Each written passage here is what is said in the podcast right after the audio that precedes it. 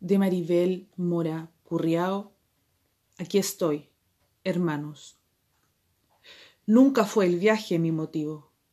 Nunca abandoné estas tierras, benditas, malditas. Aquí estoy, hermanos, atada a este suelo que nunca nos bendijo.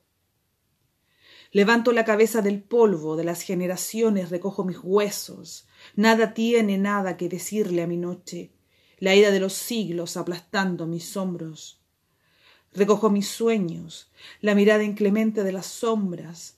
Nada puede contra las premoniciones de hambre, el gusano en la semilla y royendo lentamente nuestra suerte.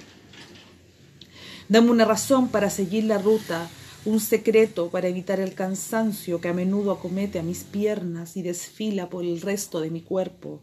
Tengo miedo de mí misma y de la muerte y de mi espíritu salvaje aún entre los que quedamos vivos.